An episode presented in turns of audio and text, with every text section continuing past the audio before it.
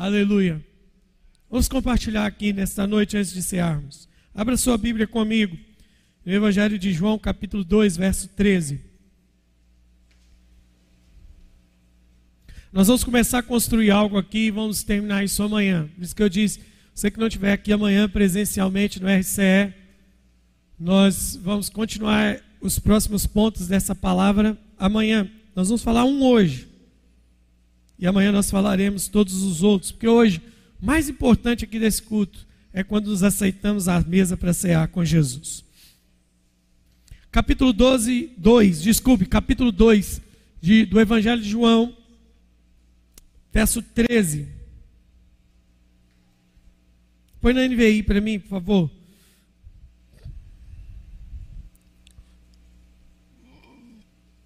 Quando já estava chegando a Páscoa judaica, Jesus subiu a Jerusalém, no pátio do templo viu alguns vendendo bois, ovelhas e pombas, e outros assentados diante das de mesas, trocando dinheiro.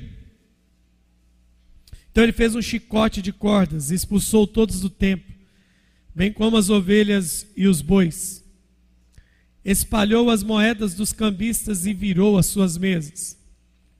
Aos que vendiam pombas, disse: essas coisas daqui, parem de fazer da casa de meu pai um mercado. Seus discípulos lembraram-se que está escrito: zelo pela tua casa me consumirá. Então os judeus lhe perguntaram: Que sinal maravilhoso o Senhor pode nos mostrar como prova de sua autoridade para fazer tudo isso? Jesus respondeu: Destrua esse templo e eu, te, eu levantarei em três dias. Aqui foi o começo, vamos dizer assim, vamos usar uma palavra atual, né? Aqui foi o começo da treta de Jesus com os religiosos da época. Uh, nós vamos nós vamos ler esse texto nos evangelhos. Nós vamos ler esse texto nos evangelhos mais para o final. Mateus traz a narrativa do final do ministério de Jesus fazendo isso. João já traz no início do ministério de Jesus. Então podemos o quê? Pensar duas coisas. Ou João só colocou escrita aqui, ou os, os apóstolos escreveram isso atrasado, ou, que é o mais plausível, é que Jesus fez isso aqui duas vezes, porque tem detalhes, tem detalhes em João que Mateus não narra. Mateus narra que depois que ele fez isso, vieram a eles os cegos e os coxos, e eles os curaram. João já está narrando da seguinte forma: que os religiosos chegaram e falaram assim: com que autoridade você faz isso? Faz um sinal aí para a gente saber de onde vem a sua autoridade. Aí Jesus quebra a cabeça deles, dizendo: destrói esse templo eu construo em dois dias, três dias. Eles falaram: esse templo levou 40 anos para ser construído. Este templo. Este templo levou 40 anos é, para ser edificado. 46 anos, né? Esse é o templo de de Herodes, já tinha passado de Salomão, da segunda reconstrução, da reforma, e agora, depois que Jerusalém foi invadida, aquele templo antigo foi destruído, construíram um novo. Roma tinha esse pensamento. A gente criar atrito com o povo local, a gente une as culturas, influencia eles com a nossa. E assim vamos. Mas esse texto que eu trouxe para vocês aqui hoje, eu sei que ele é conhecido. Vamos aprender algumas coisas com Jesus aqui, que o que é interessante.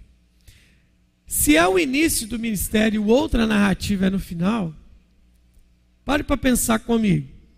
Jesus é nossa referência, Jesus é o nosso maior exemplo, Jesus é o nosso grande referencial para tudo na vida. Ele começa seu ministério, como é que ele começa o ministério? ele aparece na Galiléia para ser batizado por João, seu primo. Batiza, aparece, tem aquele mover da pomba que vem e aparece, o céu abre. Aquele momento extraordinário, mas ele é rápido. Jesus rapidamente some, vai para o deserto, 40 dias de jejum. Quando Jesus desce do monte, desce já operando milagres, fazendo maravilhas e recrutando seus discípulos.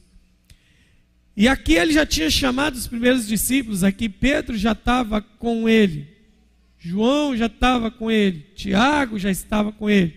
Eles eram os filhos de Zebedeu, os pescadores, foram os primeiros a serem chamados.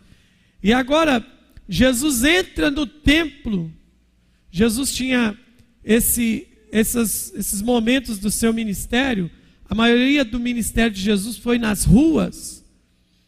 Em alguns momentos você vai ver Jesus no templo, ele entrando numa sinagoga para fazer a leitura num sábado, ele, ele perdoando uma mulher adúltera no templo. Jesus tem alguns momentos no templo, mas o momento mais emblemático de Jesus no templo é esse aqui. Essas duas vezes que ele vai ao templo. E o engraçado, para para pensar comigo. Vamos, vamos, vamos, vamos parar para pensar uma coisa aqui com muita seriedade. Pensemos que é, a gente que acredita que Jesus só fez isso realmente uma vez, eu tenho dificuldade de acreditar. Porque uma está narrada muito no começo do seu ministério, a outra está muito no final. Não há tanta disparidade de tempo, de tempo entre os escritores bíblicos. Só uma curiosidade aqui, tem gente que me pergunta o tempo todo isso, pastor, por que, que tem coisa num evangelho que está de um jeito e tem coisa num evangelho que está de outro jeito? Por que, que um evangelista escreveu que tinha um cego em Jericó e tem um evangelista que escreve que tem dois cegos em Jericó? Vai depender. Vai depender de quê? Primeiro, se você olhar para o texto, Jericó naquele tempo tinha duas portas, uma de entrada e uma de saída, sem saber em qual que Jesus estava. Para saber se eram um ou dois cegos. Agora, é mais ou menos isso aqui. Vamos, eu estava falando isso para os irmãos. Vamos pôr uma tela aqui e vamos todo mundo ver o mesmo filme, todo mundo que está aqui. Tem mais, quase 200 pessoas aqui agora. E eu dei um bloquinho para você anotar. Eu quero que você anote tudo que você viu desse filme que eu vou passar aqui agora. Todo mundo, com um bloquinho na mão. Anotando o filme. Nós vamos ter aqui, nós vamos ter aqui 200 escritas iguais ou 200 escritas diferentes? Diferentes ou iguais? É, é a mesma coisa são com os evangelhos. São evangelistas que viram o mesmo Jesus fazendo as mesmas coisas, mas cada um escrevendo de, sob sua ótica. Por isso que Mateus, hã? e anos depois ainda, muitos anos depois, 30 anos depois, ó, quem, é, quem aqui que tem 50 anos, que eu pedisse para você escrever sobre uma coisa que te aconteceu há 30 anos atrás, você escreveria com os mesmos detalhes? Tem gente que é tão orgulhoso e fala assim, eu escrevo até com cheiro. Não vai escrever. Então, por isso que os evangelhos são chamados de quê? De sinóticos, sobre a, mes sobre a mesma ótica. João não é sinótico por causa disso. E João está trazendo isso aqui. E aí, se eu entendo uma coisa muito simples, que Jesus faz isso duas vezes, me deixa mais chateado. Porque Jesus entra no templo, derruba tudo que estava errado. Fala para os caras, tira isso daqui. Aqui não é lugar disso. A minha casa é casa de oração. Volta três anos depois, ele vê as mesmas coisas. Eu entendo que gente é gente desde o começo do tempo, dos tempos. Se esse tempo de dois mil anos atrás está mostrando gente que depois de uma chacoalhada não aprendeu o que tinha que ser feito, eu vou exigir coisa diferente da população de hoje. Isso é um problema na igreja. Quantas vezes Jesus chacoalhou a sua vida? Quantas vezes Jesus chacoalhou a minha vida? Quantas, Jesus, quantas vezes Jesus, na sua soberania e graça, trouxe uma sacudida tão grande para você que você ficou assim, você falou, nosso Deus. E você soltou aquela frase célebre: Eu tenho que tomar um jeito agora, porque se eu não tomar um jeito, passou o tempo, hora que acabou a tempestade, o ardor do relado que você caiu passou, estava lá você de novo, andando de bicicleta, soltando as mãos num asfalto cheio de areia. Nós somos assim. A gente quer tomar providências na nossa vida em momentos de chacoalhada, de impacto. Isso não é correto. Isso é burrice. Então, veja bem, é, eu estava dizendo para os irmãos aqui também de manhã. Toda mensagem que você ouvir no púlpito, ela tem duas faces. Não é porque a mensagem tem duas caras ela vai servir para dois ângulos da sua vida. Simples assim. Toda mensagem, pregação que ela for ministrada ao seu coração, ela serve de intervenção ou de prevenção. Toda mensagem que você ouvir é intervenção ou prevenção. Intervenção é o quê? Estou vivendo uma coisa errada, estou fazendo alguma coisa em desacordo com a palavra, alguém prega e aquele negócio que você fica com a mão na boca, nu, quem contou a minha vida para o pregador? Ele está dizendo tudo que eu estou vivendo. Então ele está intervindo em sua vida. Agora, quando ele prega coisas que você olha assim, poxa, eu não estou vivendo isso não. Nunca diga, isso não é para mim, porque ele pode estar tá te dando um remédio, uma vacina que vai te servir para um problema ali na frente. É igual como os nossos filhos. Por que, que eu, eu e você vacinei nossas crianças contra o quê? BCG, paralisia infantil, poliomielite, não sei o quê. Aí agora tem também a vacina contra meningite, contra um monte de coisa que a gente está vacinando os nossos filhos. A gente não está vacinando porque eles têm o problema, a gente está vacinando para que eles não tenham aquele problema. Então, muitas vezes a mensagem ela serve para isso. Ela serve para me prever de algo que ali na frente pode acontecer. Porque tem gente, muita gente que fica bravo na igreja. Por exemplo, eu particularmente, eu não consigo pregar um evangelho teórico. Você que me ouve há pelo menos um ano. É só você observar, você não precisa ser muito inteligente. Assim, o pastor prega de evangelho prático. O tempo todo eu estou usando aspecto prático para você entender a teoria da palavra. Aí tem gente que fica bravo. Por que, que tem gente que fica bravo? Porque nós somos uma igreja de discipulado.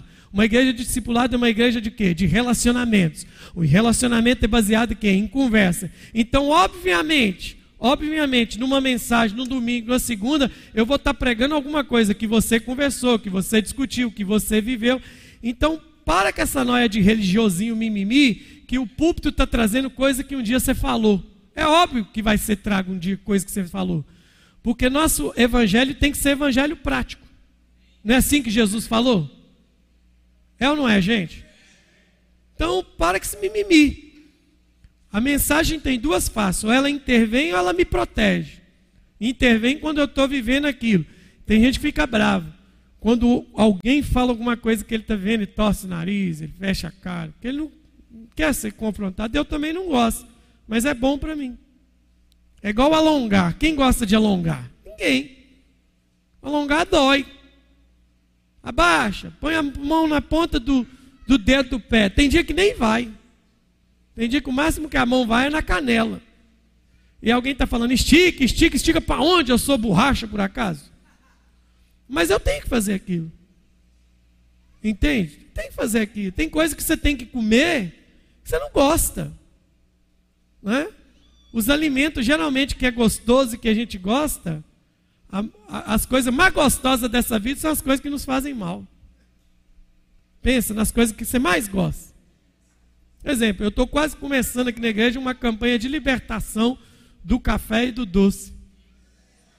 Aqui na igreja tem os cafólatras e os docólatras. Tem gente, tem, eu, eu assim, eu tenho outros gostos. Eu não gosto tanto de doce. Eu como doce, como não gosto. Eu gosto de outras coisas. Mas, gente, é muito legal você conhecer alguém que gosta de doce. É, é, é, é legal demais.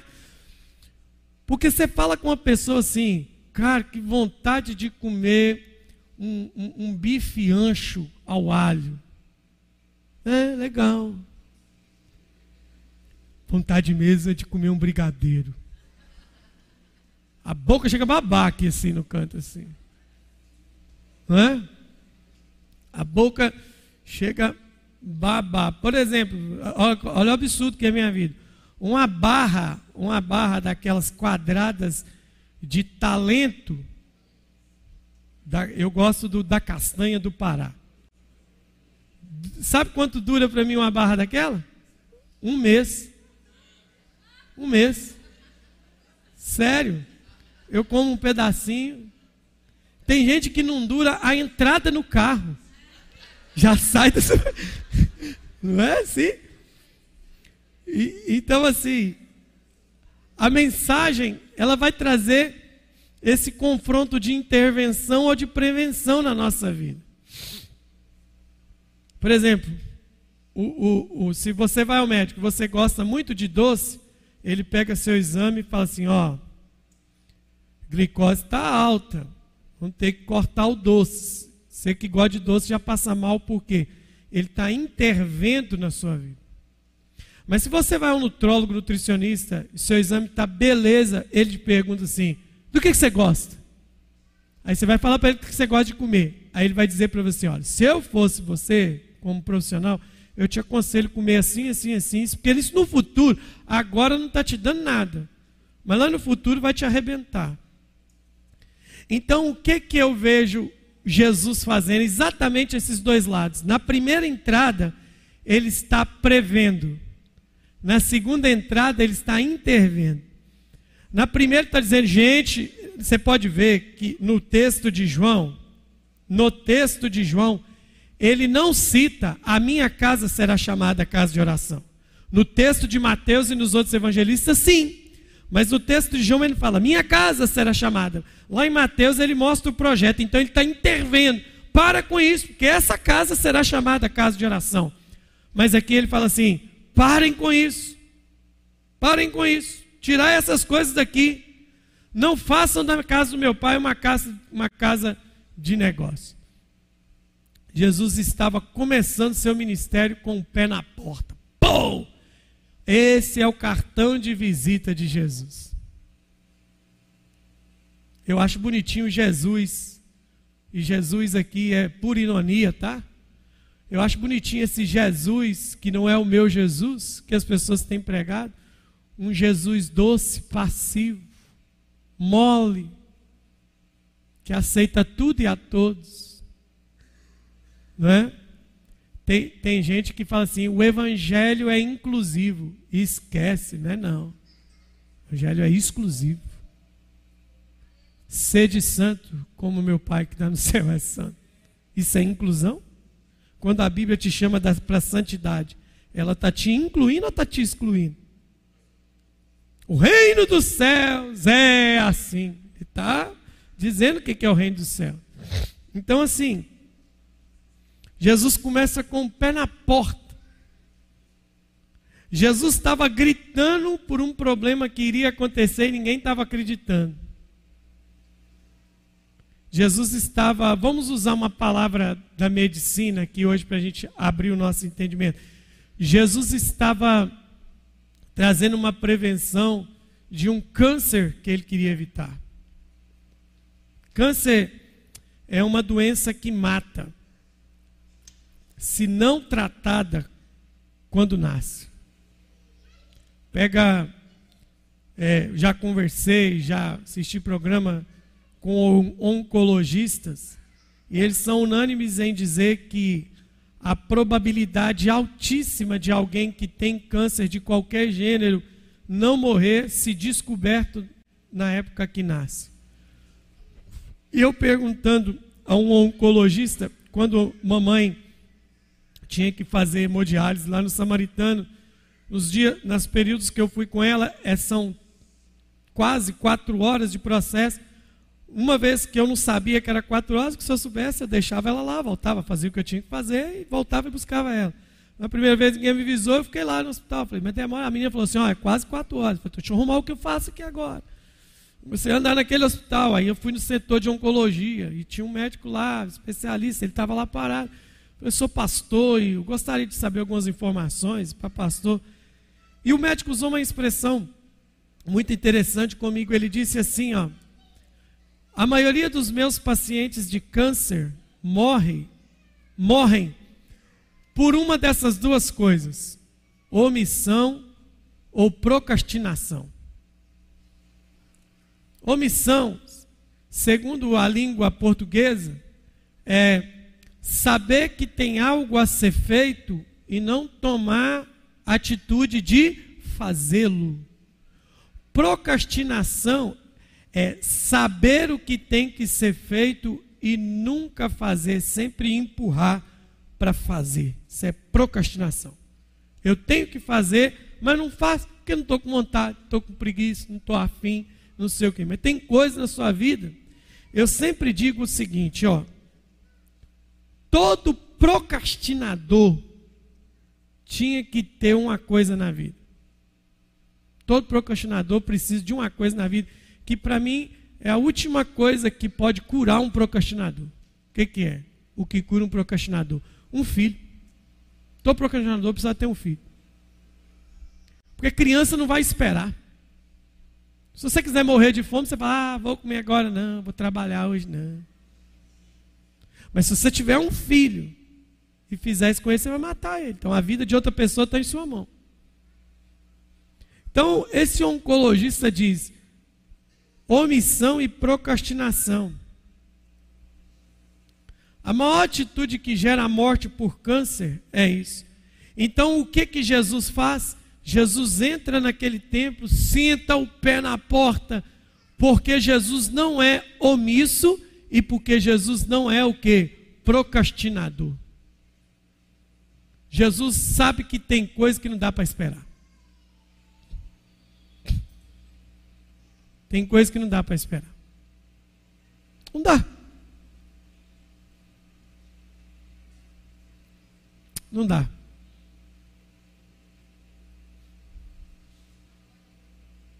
Tem coisas que são terríveis. Esses dias uma pessoa me ligou, pastor, por, por um parente que está internado, sofreu aqui um acidente e já tem 14 dias que ele está internado no hospital esperando uma cirurgia. Foi que tipo de cirurgia? Cirurgia ortopédica.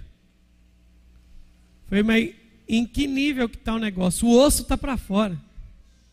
14 dias. Eu nem sei que consequências esperam essa pessoa. Tem coisas que não dá para esperar. Por isso que Jesus, ele ele intervém. O câncer, quando ele surge, o, qual que é a, a, a, o diagnóstico técnico de um câncer?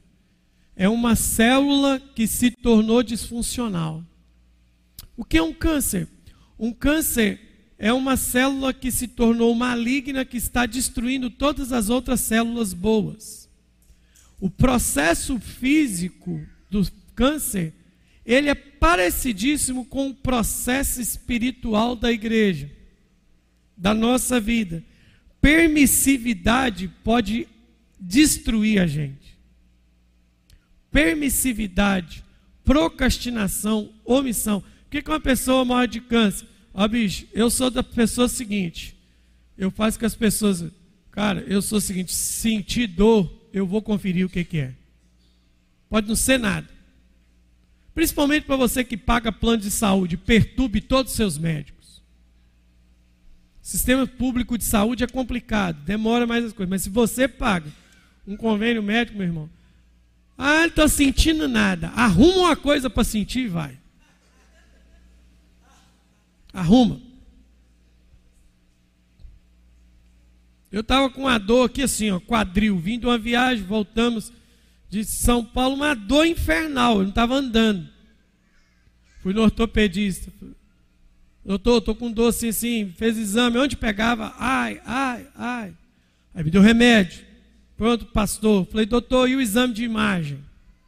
Não, esse remédio vai resolver sua dor. Falei, doutor, você está me dando remédio para uma dor que você não está nem sabendo.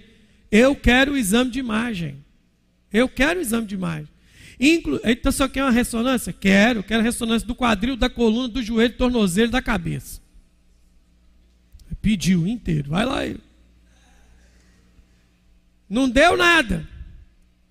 Aí eu levei para ele. Aí, pastor, não tinha nada. Falei, mas se não tivesse a imagem, você não sabia.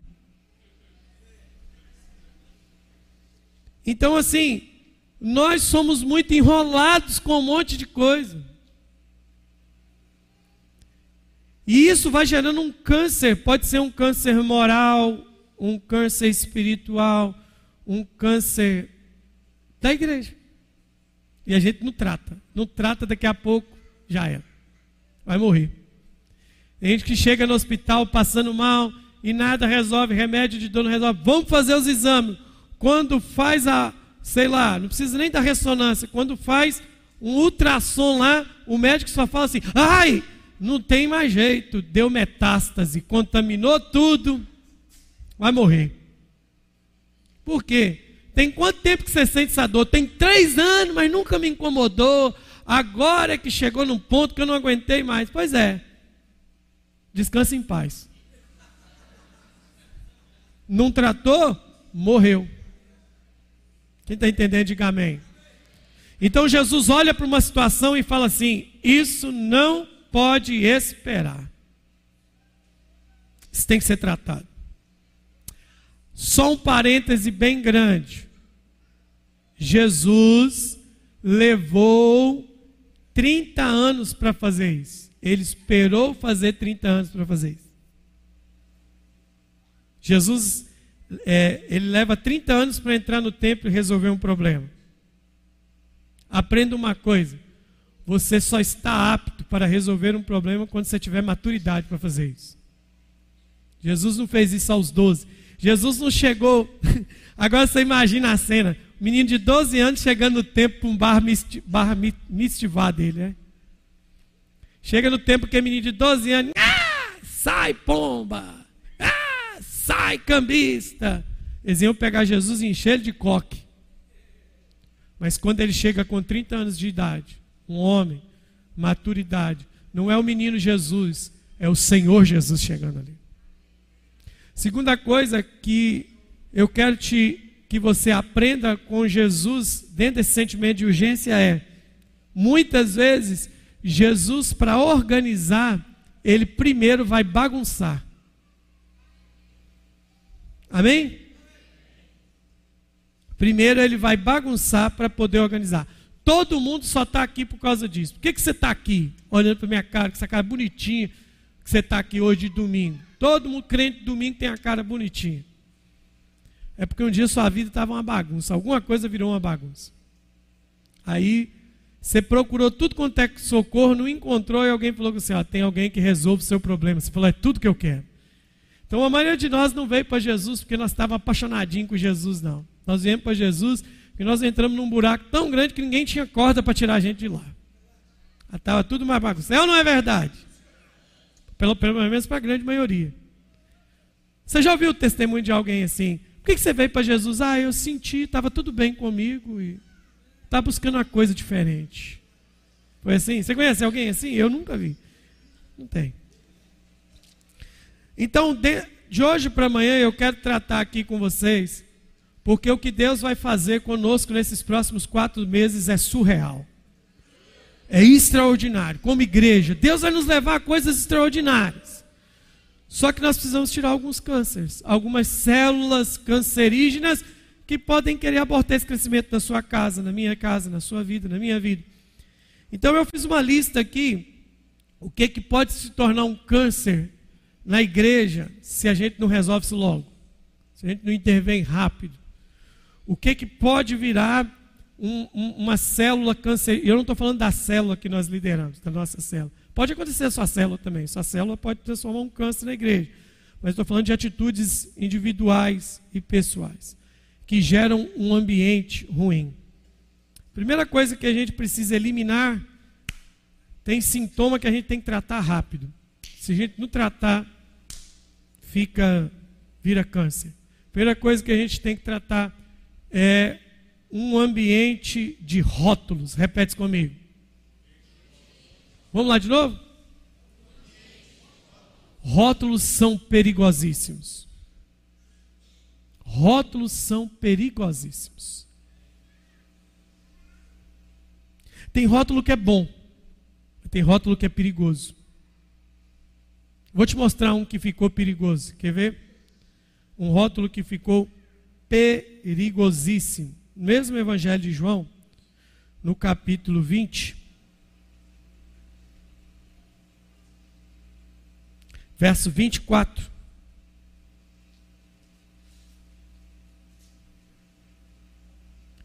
está escrito assim: ora, Tomé, chamado Dídimo, um dos doze.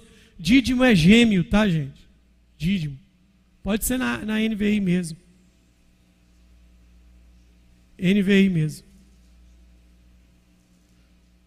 Ora, ora não. Tomé, chamado Dídimo, um dos doze, não estava com os discípulos quando Jesus apareceu. Outros discípulos disseram: Vimos o Senhor. Mas ele diz: Se não vi as marcas dos pregos em suas mãos, não colocar o dedo onde estavam os pregos e não puser a mão no seu lado, não crerei. Uma semana mais tarde, os seus discípulos estavam outra vez ali e Tomé com eles. Apesar de estarem trancados à porta, Jesus entrou, pôs no meio deles e disse: Paz seja com você. Jesus disse a Tomé: Coloque o dedo aqui, veja as minhas mãos, estenda a mão e toque do meu lado.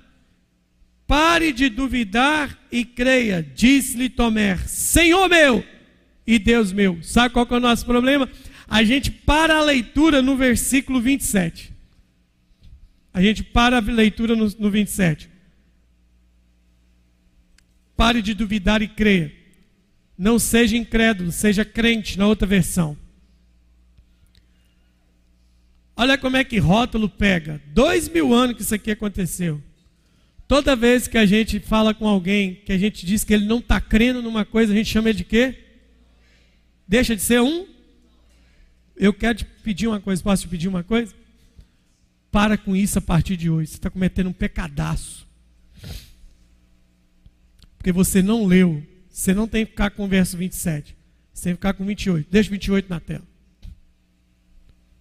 A gente impregna rótulos. Isso vira um câncer. Dentro de casa, ambiente de trabalho, igreja. A gente cria rótulos e os rótulos às vezes impedem as pessoas de serem aquilo que elas têm que ser. Você deixa de acreditar em alguém por causa de um rótulo que o ambiente que ela vive impregnou nela. Como eu disse, a mensagem intervém ou prevê. Tem gente que fez, tem, tem gente que fez um negócio há 20 anos atrás e coitado da pessoa. O negócio persegue ela, aquela marca. Talvez tem 20 anos que ele não fez mais, mais aquilo. Mas aquilo persegue ela. Aí o ambiente que nós construímos cria rótulos perigosos. E olha que não foram nem os discípulos que criou o rótulo, foi a gente mesmo. Posterior à Bíblia. Você não vê nos evangelhos relatos, nas cartas, de Pedro escrevendo assim: ao meu amado irmão apóstolo Tomé, seu incrédulo. Não fala isso. É evidente, é evidente que o que está no Novo Testamento, acabou os quatro evangelhos, Atos para frente, quatro pessoas vão entrar em evidência na Bíblia. Quatro: Pedro, Tiago, João e Paulo. Esses aqui são os mais evidentes. Você não você não vai ouvir de Natanael. Você não vai ouvir de Matias, que foi o décimo terceiro apóstolo a ser escolhido depois da morte de Judas. Judas era o décimo segundo, morre, fica uma vaga, ele é escolhido. Você não vai é, ver os outros apóstolos em evidência. Muitos deles saíram da região de Jerusalém e para onde Timó, é, Tomé foi? Tomé foi para a África. Pregar o evangelho talvez no ambiente mais inóspito daquela época. E as marcas que Tomé deixou na África estão lá até hoje, dois mil anos depois. E você e eu queremos estigmatizá-lo de incrédulo. Mas ele foi a primeira pessoa a soltar essa no Novo Testamento. Disse-lhe Tomé a Jesus: Senhor meu, Quírios meu, meu dono, e Deus meu, foi o primeiro a chamar Jesus de Deus. Então a gente tem que tomar cuidado com os rótulos, porque eles nos impedem de ver a revelação. A igreja é ambiente de rótulos. As comunidades diferenciam pelos rótulos. A gente fala mal de tradicional, tradicional fala mal de nós, nós falamos mal de nós mesmos. E a gente vai gostando dos rótulos, a gente vai gostando das estigmas, isso vai virando um câncer que impede uma pessoa de fluir naquilo que tem que fluir. As pessoas não vão ser como eu pintei que elas fossem. mais interessante da vida de uma pessoa é que ela seja como Jesus quer que ela seja. Aleluia. Rótulos impedem as pessoas de serem abençoadas. Quase que Natanael não vira apóstolo por causa de um rótulo. Chegaram para ele, Natanael, encontramos o Messias. É mesmo? Sim, ele é assim, assim, assim, veio de Nazaré. Uai, porventura pode vir alguma coisa boa de Nazaré?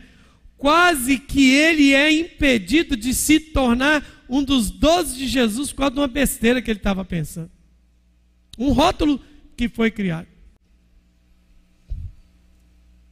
Casa da Bênção é cheio de rótulo em Valadares. Na época do meu pai, eram dois rótulos perigosíssimos. Porque, com todo respeito a ele que está aqui, esse doido, quando vai comprar um terreno para a igreja, compra um terreno aonde? Em vez de comprar no centro, no Alphaville, área nobre. Vai comprar o terreno da igreja aonde? O único prédio que não era zona e nem boteco na Leonardo Cristina era a igreja. O resto da Leonardo Cristina era zona de prostituição e boteco. Então você imagina para mim, criança frequentando a escola, quem é você? Moisés. Como é que é o nome do seu pai? Zé Roberto. Falava José Roberto. O nome dele era mais conhecido que nota de dois é hoje. Você é filho do Zé Roberto? Sim. O pastor da casa da bênção? Sim. A igreja da zona?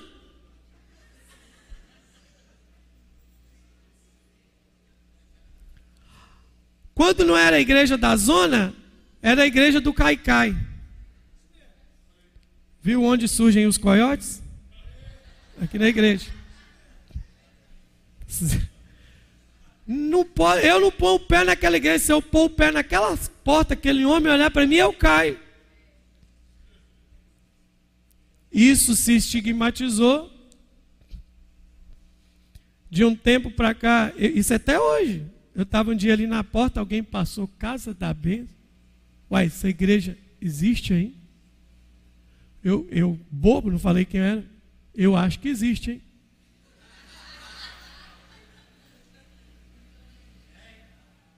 Eu lembro dessa igreja do tempo do Zé Roberto. É mesmo.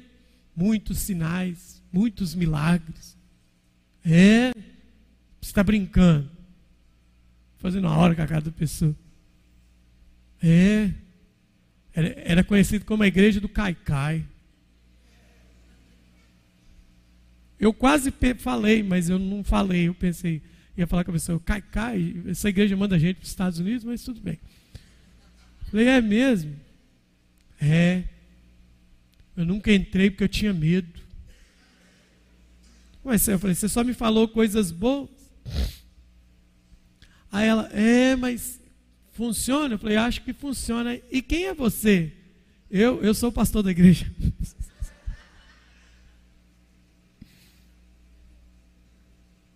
Rótulos são perigosos que te afastam de receber uma bênção. Existem alguns níveis de rótulos, rótulos coletivos, foram que a coletividade criou.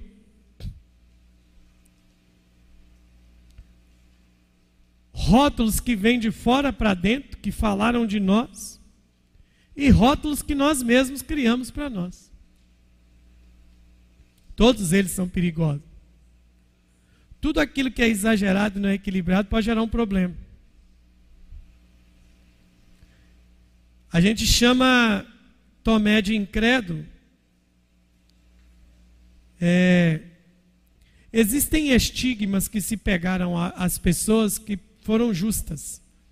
A pessoa cometeu uma bobagem lá, não é? E aquilo se apegou a ela. Por exemplo, Rubens Barrichello, o piloto de Fórmula 1. Por exemplo, quando eu falo de Rubens Barrichello, automaticamente sua mente clicou do cara que nunca ganhou nada na vida. Não é? E virou meme. Né? O Rubinho Barrichello, meme do Rubinho Barrichello te dando Feliz Natal dia 5 de janeiro. Feliz Natal. Né? Ele virou estigma de gente que sempre chegou atrasado. Mas tem uma coisa que você não sabe sobre Rubens Barrichello. A primeira é que ele é o piloto com mais é, grandes prêmios disputados na história da Fórmula 1. Ganhar ele não ganhou, mas ele correu pra caramba. Segunda coisa sobre Rubens Barrichello que você deve saber, mas não acredita. Ele é um dos pilotos pós-carreiras mais milionários. Enquanto você chama ele de lento, ele está curtindo o dinheiro que ele tem. Então ele não está nem aí para o seu comentário. Quer ver como é que estigma pega? Na área do esporte. É um absurdo quando chamam o Zico de pé frio. É uma heresia, é uma blasfêmia futebolística dizer que o Zico é pé frio. Por quê? Quando dizem assim, mas o Zico não ganhou uma Copa do Mundo, azar da Copa. O Zico não ganhou, Platini não ganhou, Falcão não ganhou, Beckenbauer não ganhou. Um monte de craque. Johan Cruyff, a mente mais brilhante do futebol, nunca ganhou uma Copa. Acho que o Beckenbauer ganhou, eu errei. O Johan Cruyff nunca ganhou. Lionel Messi nunca ganhou uma Copa.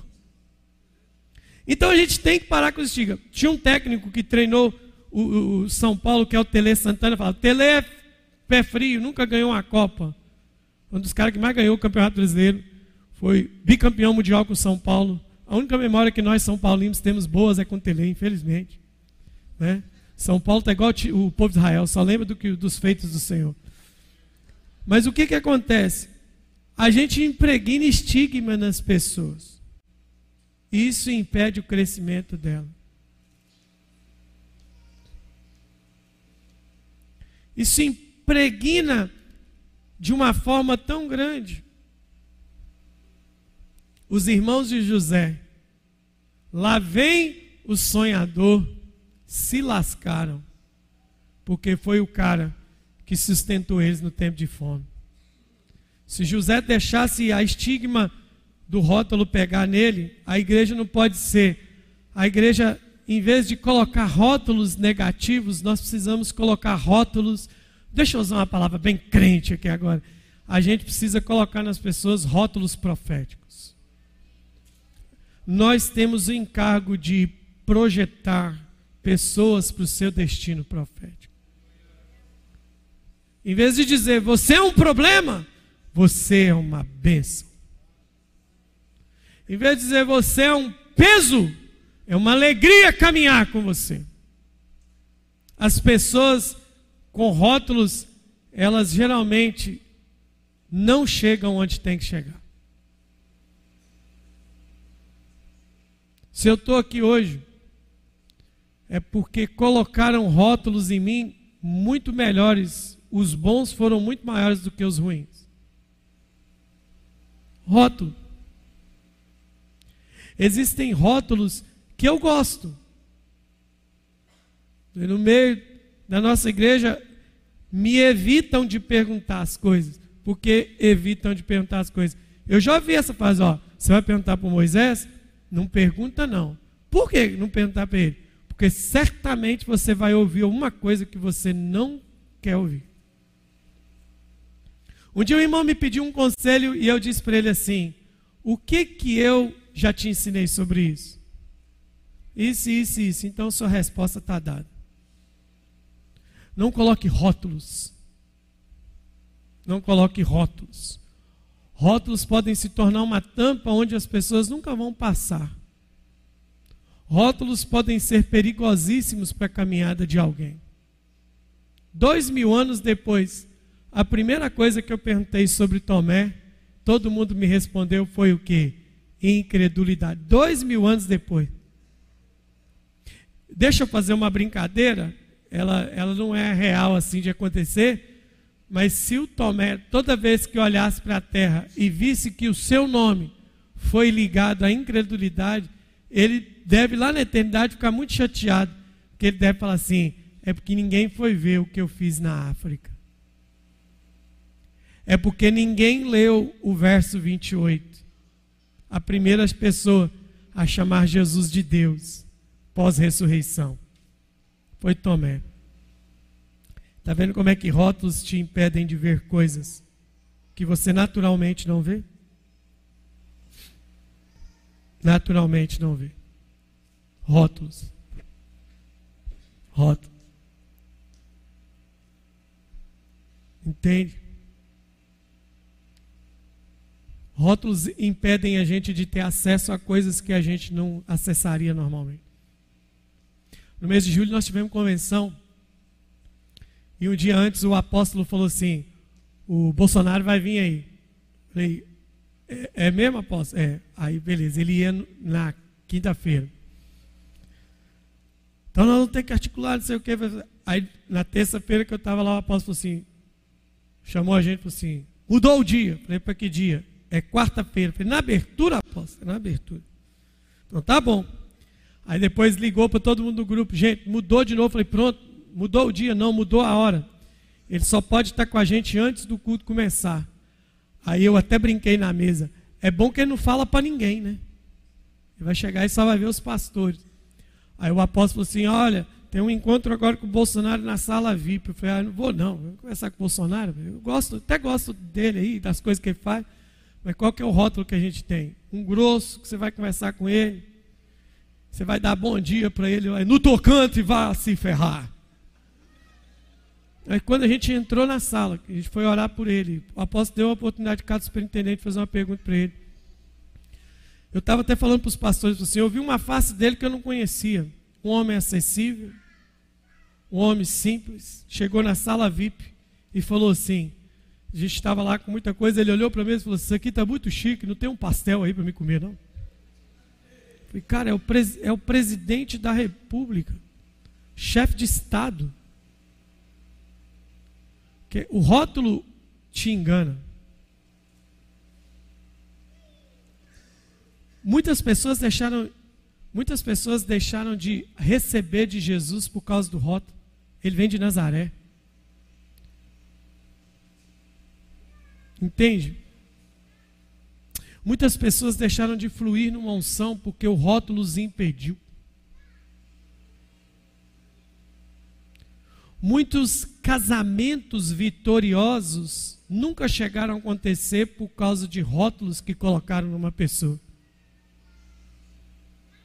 Você tem noção do que como rótulo é perigoso? Vamos encerrar dizendo para a gente encerrar. Se eu chego aqui olhe para mim.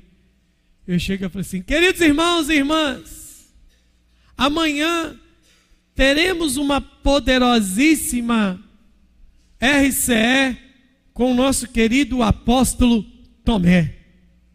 Você viria? Você viria? Você estaria aqui queimando numa segunda-feira para ouvir o cara que disse assim: eu não acredito que Jesus ressuscitou porque eu preciso ver as feridas dele.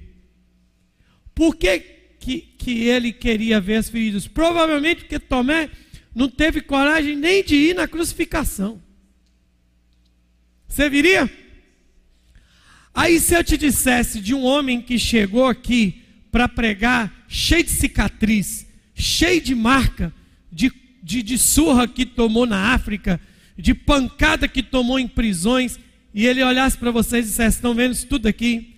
Eu tomei tudo isso aqui por causa do Jesus que eu resolvi viver. Então tome cuidado com os rótulos. Existem rótulos que são verdadeiros. Porque a pessoa realmente cometeu aquele erro e aquilo vai marcá-la, mas ela, se ela trilhar um caminho de redenção, talvez os frutos, talvez não, com certeza os frutos vão calar tudo aquilo. Mas os rótulos são perigosíssimos. São perigosíssimos. Podem se tornar um câncer, então a gente precisa ir retirando eles um a um de dentro da igreja. E é isso que nós vamos fazer, em nome de Jesus. Amém? Amém? Vamos ficar de pé. Amanhã eu termino essa palavra. Aleluia. Enquanto nós preparamos para a ceia. Vamos fazer um, um ato profético nesta, nesta noite. Um ato profético. Vamos, vamos? Você está perto de alguém? Vira de costa para essa pessoa, assim. E de costa para ela. Deixa ela colocar a mão sobre os seus ombros, assim. E tenha cuidado com quem está perto de você. E disse para ele, diga para ele assim: em nome de Jesus, eu retiro os rótulos que colocaram sobre você. Agora vira e deixa ele fazer a mesma coisa com você aí, ó. Em nome de Jesus, eu retiro os rótulos ruins que colocaram sobre você. Agora diga para ele assim: se foi coisa que você fez e procede, procure o caminho da redenção. A redenção chega através do arrependimento. Disse-lhe Tomé: Diga comigo, Senhor meu e Deus meu. Estamos prontos para sentar à mesa?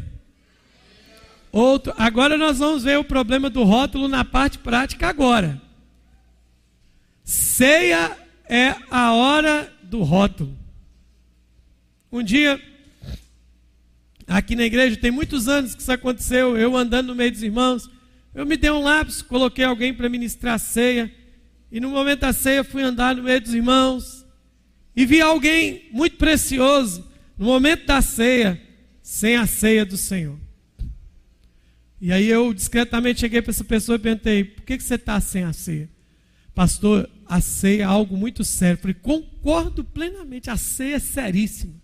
É o sangue e o corpo de Jesus. O ato que aconteceu na face da terra. Devolver a pergunta. Mas por que você continua sem a ceia? E a pessoa disse, é porque eu não estou preparado. Falei, já tem quanto tempo que você não toma a ceia? Tem seis meses. Falei, tem seis meses que você carrega uma marca em você e prefere a marca do que a Jesus? Olhei dentro do olho dessa pessoa e disse o que Jesus disse para aquela mulher adúltera em João 8: Vá e não peques mais. Pega a ceia, participa, creia que o sacrifício é suficiente. Mas por que, a pessoa não participou? Porque ela carregava dentro de si o que? Um rótulo terrível. Quantos me entendem? Diga amém. Deixa eu te falar, a ceia aqui a gente prepara uma mesa simbólica. Essa ceia representa que Jesus, na cruz do Calvário, ele retirou o rótulo do pecado da nossa vida. Você não crê, não, irmão? O apóstolo Paulo diz assim: o escrito de dívida, a promissória da dívida, que era contra nós, lá na cruz do Calvário, todo mundo, eu e você, tínhamos uma promissória. Antes de Jesus, a gente tinha uma promissória de dívida. A gente devia ao diabo porque a gente é pecador. Mas quando você se rende ao sacrifício da cruz, Jesus pega a sua dívida e ó, rasga. Jesus pagou a sua dívida. Jesus removeu os seus rótulos. Quantos creem? Diga aleluia.